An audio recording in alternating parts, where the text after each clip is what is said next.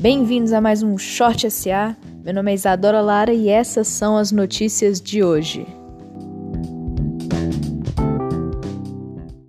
Bolsonaro faz reunião não planejada com o presidente do STF, Dias Toffoli. O motivo foi um pedido de auxílio para amenizar a quarentena. Durante a reunião, Paulo Guedes, que também estava presente, anunciou que a economia pode entrar em colapso. A linha emergencial disponibilizada pelo governo para o auxílio de pequenas e médias empresas parece não estar chegando à ponta.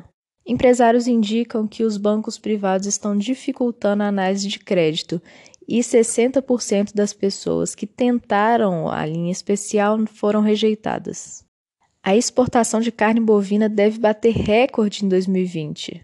Ao contrário de outros setores, o setor de carne bovina não teve nenhuma unidade paralisada. O setor pode gerar até 8 bilhões de dólares em divisas, é o que diz o presidente da ABEC. Vamos para as notícias internacionais.